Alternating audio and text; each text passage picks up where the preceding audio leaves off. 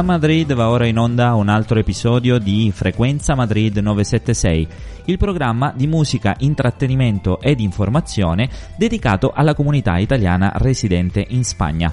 Conduce da Madrid Vito Candiloro.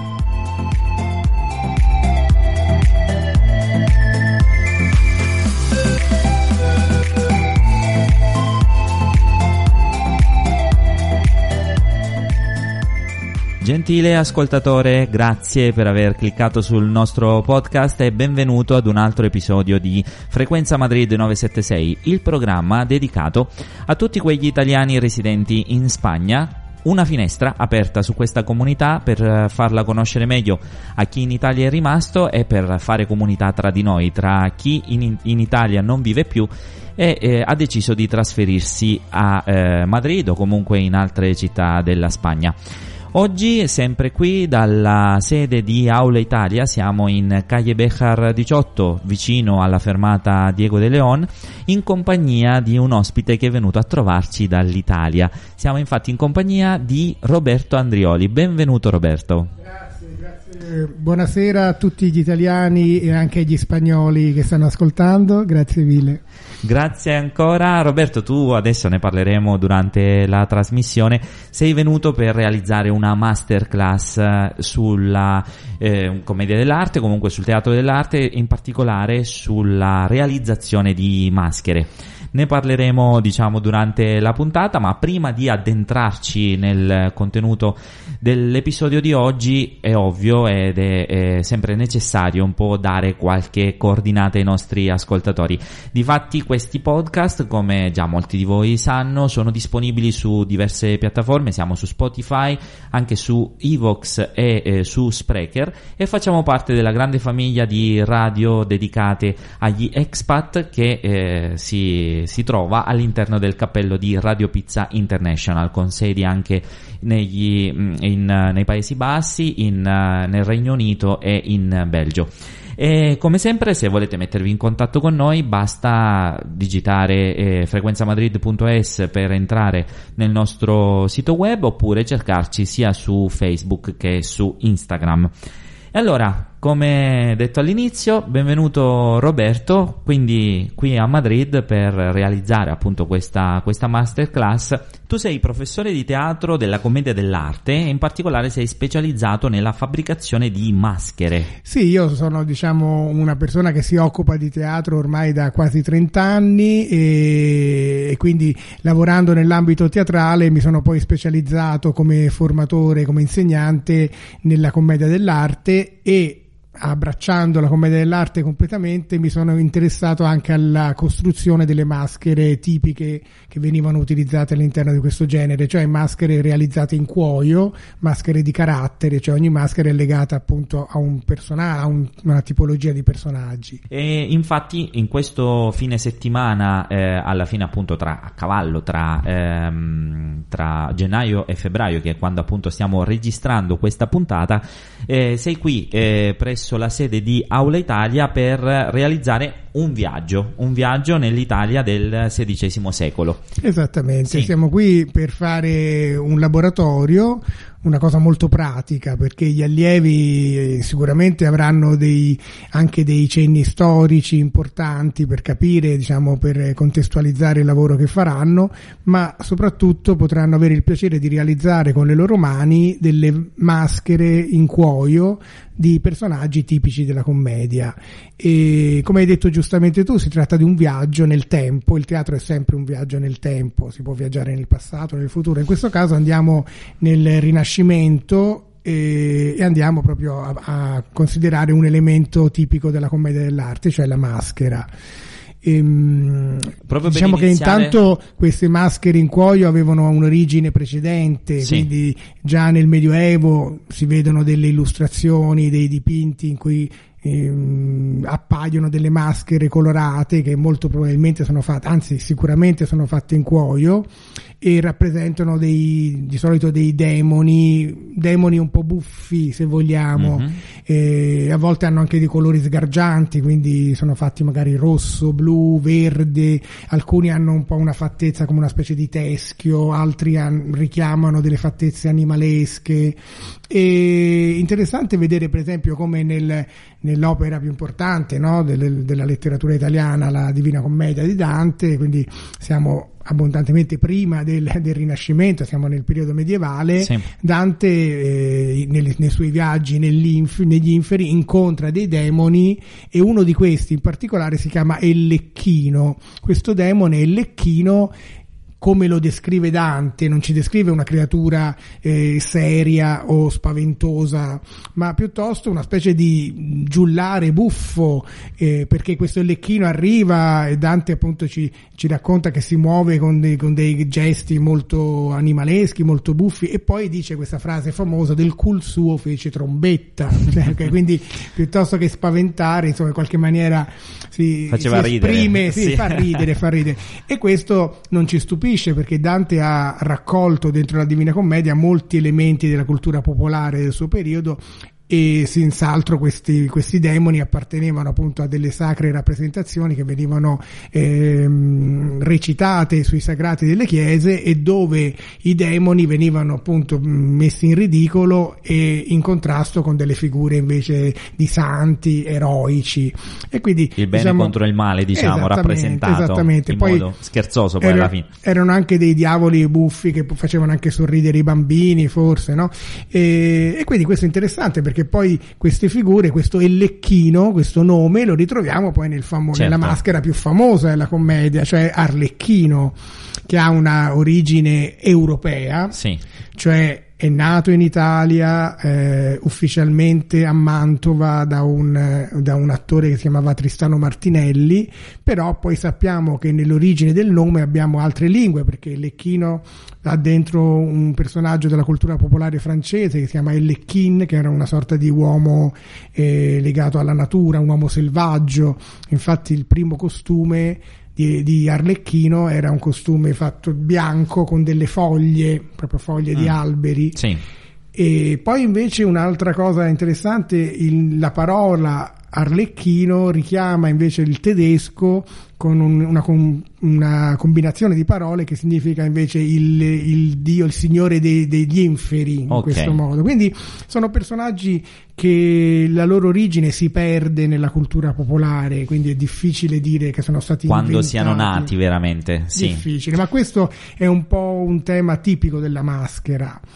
E la maschera è un elemento eh, antropologico che appartiene a tutte le culture del mondo e questa è una delle cose interessanti eh, che l'essere umano oltre ad avere dei bisogni primari come appunto mangiare, proteggersi dal freddo, dal caldo eccetera eh, all'origine ha anche questo bisogno di costruire delle maschere e, e, questo chiaramente con materiali diversi, secondo stili diversi, però se ci pensate bene in ogni continente all'origine delle culture ci sono delle maschere, in Africa, in Asia, in, in Sud America, anche nei continenti, insomma nelle zone nordiche e chiaramente il significato di queste maschere non era solamente performativo, era un significato più profondo. Sì e un significato forse legato ai misteri, no? alla ehm, bisogno di rappresentare, dare un volto a qualcosa che non Farsi si capisce. altro da sé poi fondamentalmente. Esatto. Sì. In certe zone ancora le maschere conservano un po' questa funzione quasi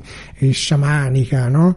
Eh, in altre invece sono state completamente assorbite dal, dalle arti performative e quindi sono diventate poi nel caso della commedia dell'arte degli elementi buffi, quindi delle parodie in sì. qualche modo de, degli esseri umani. Legati molto poi tra l'altro alla tradizione del carnevale, perché poi in effetti diciamo queste maschere sono tutte riconducibili poi a quel momento che sta per, uh, per iniziare, diciamo adesso a febbraio entriamo in epoca carnascialesca e quindi quando poi c'è un collegamento tra il carnevale e le maschere? No, no, beh, sicuramente il collegamento c'è, nel senso che chiaramente nei, nei, nei periodi, anche nel periodo rinascimentale, il teatro ven- accompagnava certi periodi, soprattutto, quindi periodi di passaggio, periodi in cui si celebravano eh, certi momenti proprio dell'anno, e uno di questi era il carnevale. Quindi poi cosa è successo? Mm, c'è stato un grande eh, sviluppo a livello storico, economico della città di Venezia, e quindi questo carnevale di Venezia ha preso molto molto, molto piede. In realtà io che sono fiorentino devo dire che a Firenze noi non siamo soliti, non esiste un carnevale fiorentino stranamente, però a Firenze esisteva un teatro nel 1500 che si chiamava lo stanzone degli Zanni, cioè proprio era una grande stanza, un camerone grande che si trova fisicamente dove ci sono adesso proprio la Galleria degli Uffizi e, e, dentro questo, questo, teatro si esibivano appunto questi zanni, cioè le prime maschere della commedia dell'arte. Quindi Firenze in quel periodo aveva quasi una, un primato rispetto anche ad altre città eh, che poi sono Mantova, eh, Venezia soprattutto, poi anche Milano, insomma questi centri culturali, per quanto riguarda appunto la storia della commedia dell'arte. E poi sì, no, diciamo, poi il teatro delle maschere si è in qualche maniera ridotto, perché è un po' riduttivo legare le maschere solamente al carnevale, però di fatto è quello che è successo, così come anche molta conoscenza di questi personaggi si è spostata su quello che è il teatro per esempio delle, delle marionette, no? perché sono diventati creati personaggi proprio che appartengono anche a quel teatro lì, sì. perché appartengono alla cultura eh, popolare. Molto bello questo primo spezzone del programma perché proprio siamo entrati subito nella, nel vivo della eh, conversazione legata appunto al teatro dell'arte e a quelle maschere che hanno accompagnato anche la nostra e anche un viaggio nel tempo nella, nella nostra infanzia. Continuiamo subito dopo una piccola pausa musicale con Roberto qui su Frequenza Madrid.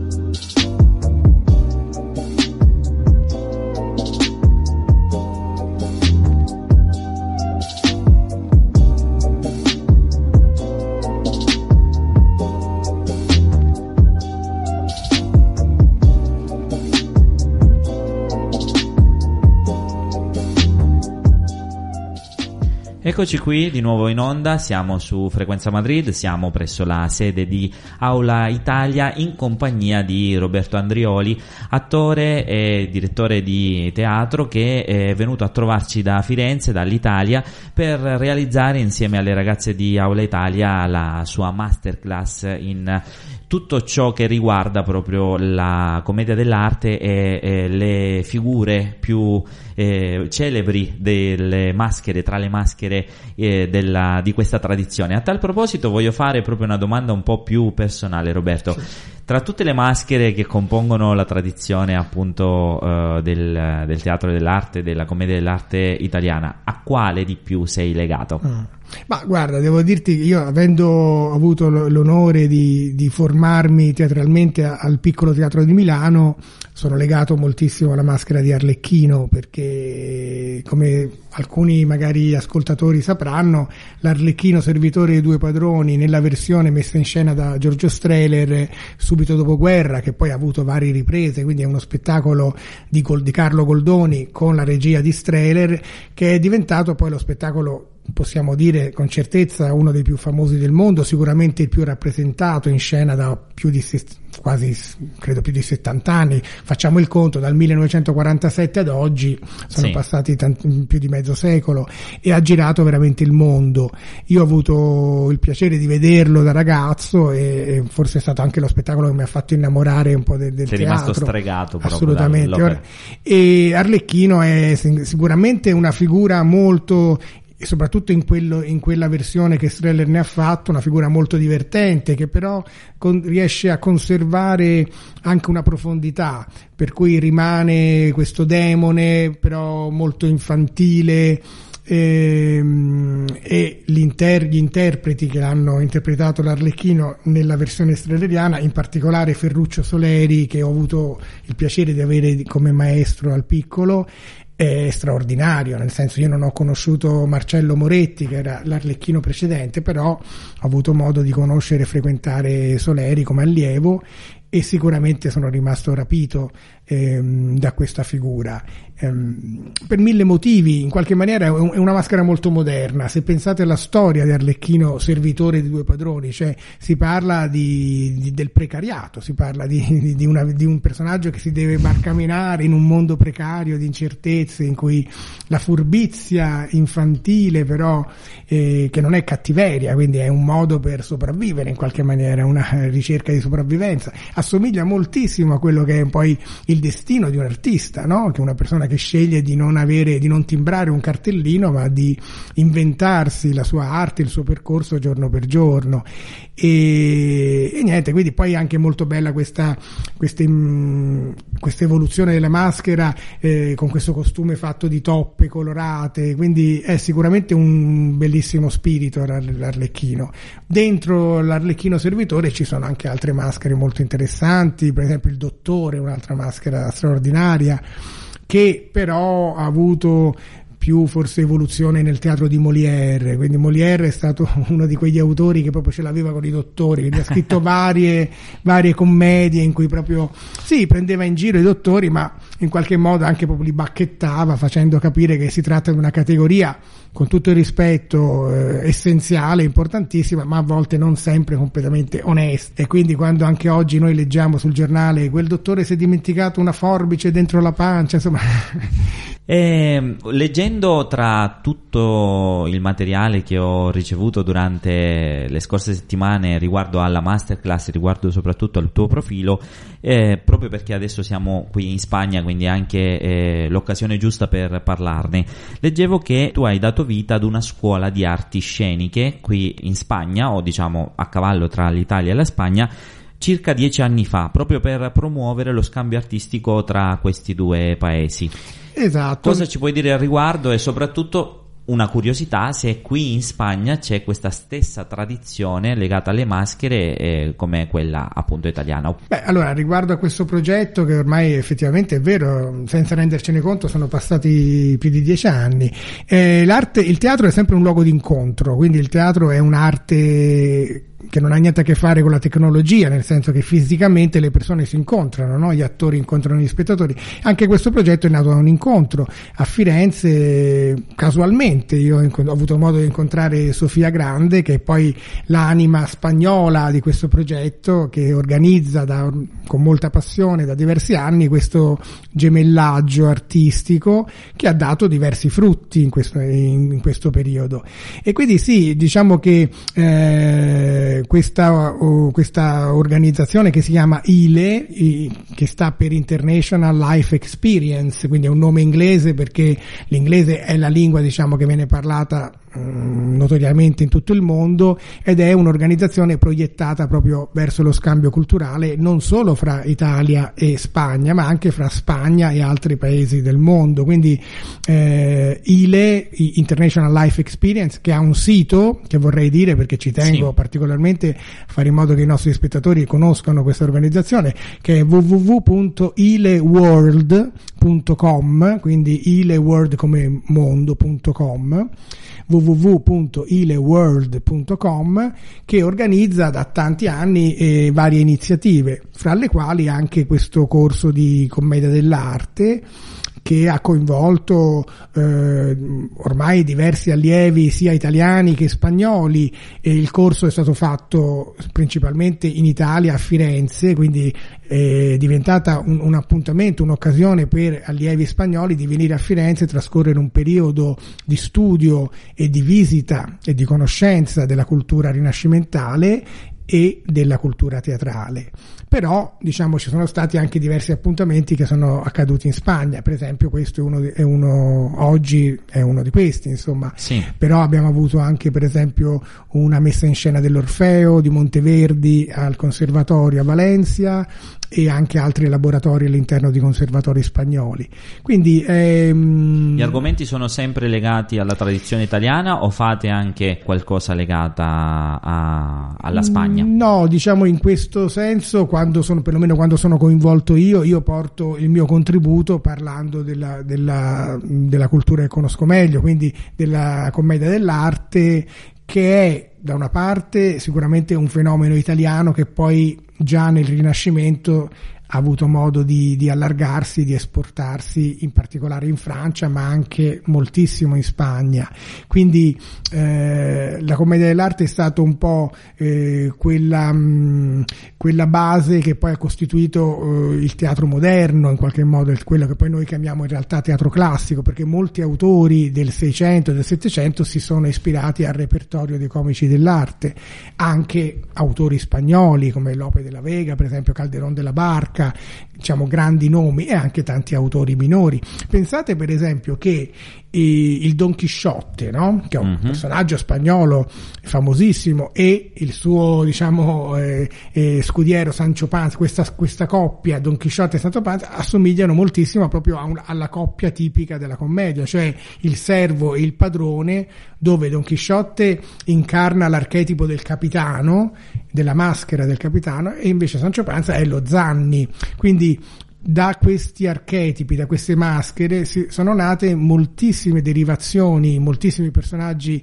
straordinari che chiaramente poi hanno elementi diversi. In questo caso um, un personaggio proprio fondamentale della cultura spagnola, però ha un'origine anche lui nella commedia dell'arte. Nella commedia dell'arte. Sì. Benone, allora facciamo un'altra piccola pausa. Roberto, ci Prego. ritroviamo di nuovo qui in eh, studio. Vi ricordo che questi eh, podcast sono disponibili sia su eh, Spotify che su Spreaker e su Evox e che nel caso in cui abbiate delle storie da raccontarci o comunque vogliate eh, condividere con noi eh, la vostra esperienza qui in Spagna, potete sempre contattarci sia tramite email sia andando su Facebook. Quando volete siamo qui a vostra disposizione disposizione, essendo appunto, come ci piace definirci, la cassa di risonanza di tutto ciò che accade in Spagna, soprattutto presso la comunità di italiani. Ormai siamo sempre di più e, e stiamo crescendo progressivamente. Allora, facciamo una piccola pausa musicale e ci ritroviamo di nuovo qui in studio subito dopo.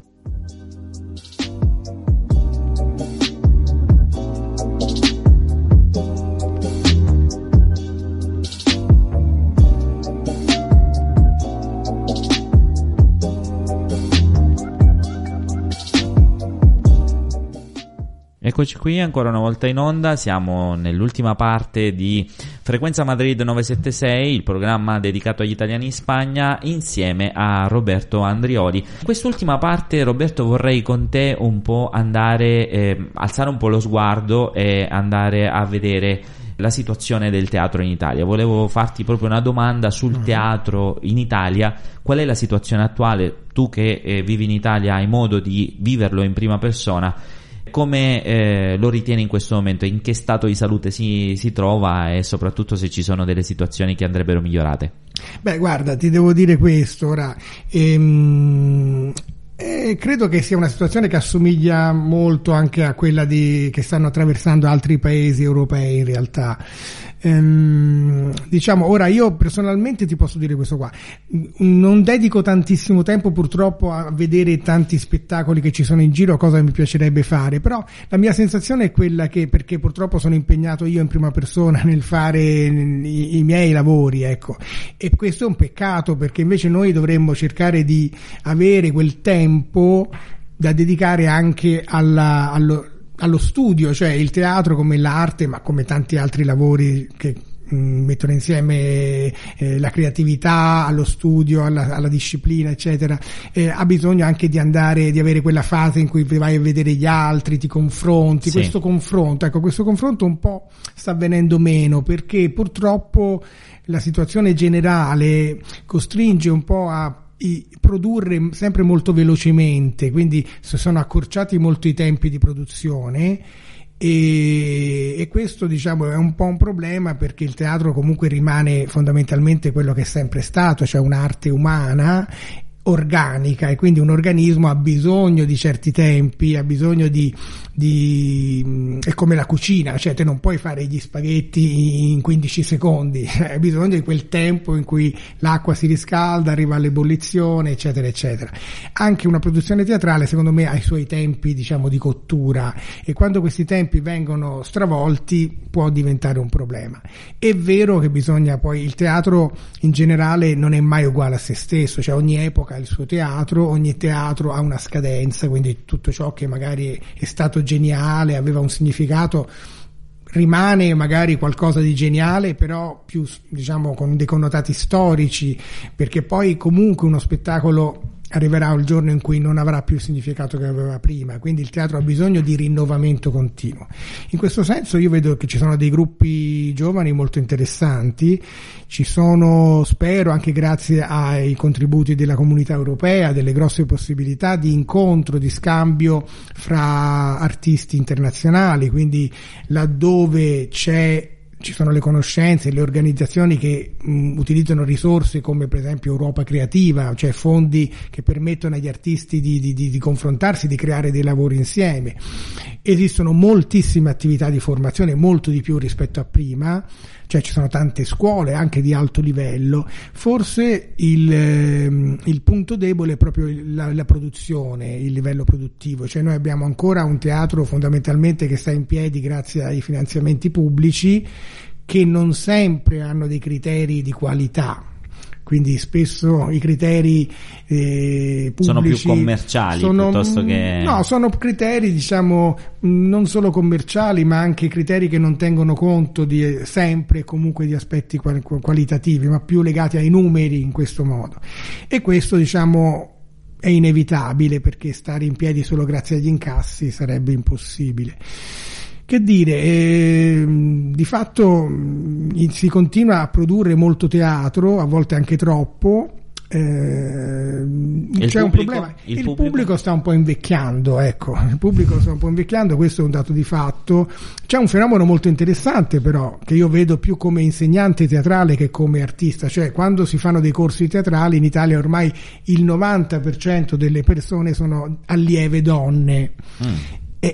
Quindi questo invece il teatro è un'arte che ha bisogno diciamo di un equilibrio fra i personaggi maschili e femminili Oltretutto il repertorio che noi abbiamo non è un repertorio che va a coprire soltanto testi con personaggi femminili, quindi c'è anche bisogno di scrivere nuovi testi, secondo me. Ci vorranno delle maschere eh, maschili in questo caso. Eh certo, infatti io sono avvantaggiato perché lavorando con le maschere sì. le, le, le, mie allieve si possono mascherare, diventare, fare, prendere in giro i loro mariti, i loro padri, insomma, perché la maschera rimane fondamentalmente una parodia di certi certe tipologie dell'uomo e quindi la donna si diverte tantissimo a fare questo. Però nel genere teatrale più diciamo mh, non legato alla maschera eh, in questo senso è più difficile perché vedi tutti gli insegnanti che cercano testi dove ci sono magari otto personaggi femminili ma soltanto un uomo, è difficile, bisogna scriverli questi testi.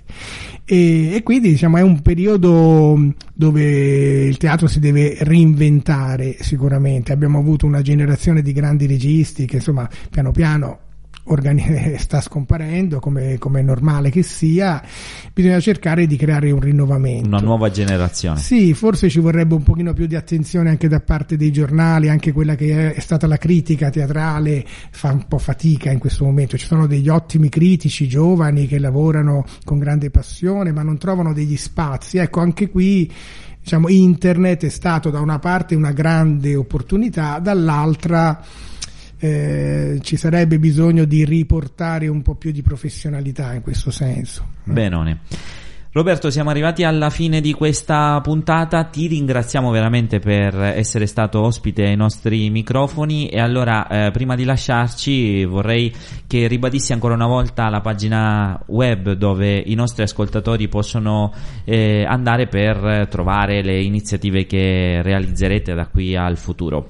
Ah, perfetto. Allora, eh, possono andare a visitare www.icom.it ileworld.com. Guarda, te lo do anche a te così almeno lo diciamo in due, sì, siamo più bravi. ileworld.com, world ovviamente come eh, mondo, come in, mondo in, inglese. In inglese esatto. Ok, grazie mille, ringraziamo ancora una volta le ragazze di Aula Italia per innanzitutto aver organizzato questa interessantissima masterclass eh, sulla commedia dell'arte, sulla realizzazione di maschere. Noi ci diamo l'appuntamento tra due settimane, come sempre, ogni due sabati trovate la nostra puntata e eh, se volete potete sempre contattarci tramite il nostro eh, sito web frequenzamadrid.es oppure andando su Facebook. Un saluto da Vito e alla prossima puntata, sempre su Frequenza Madrid.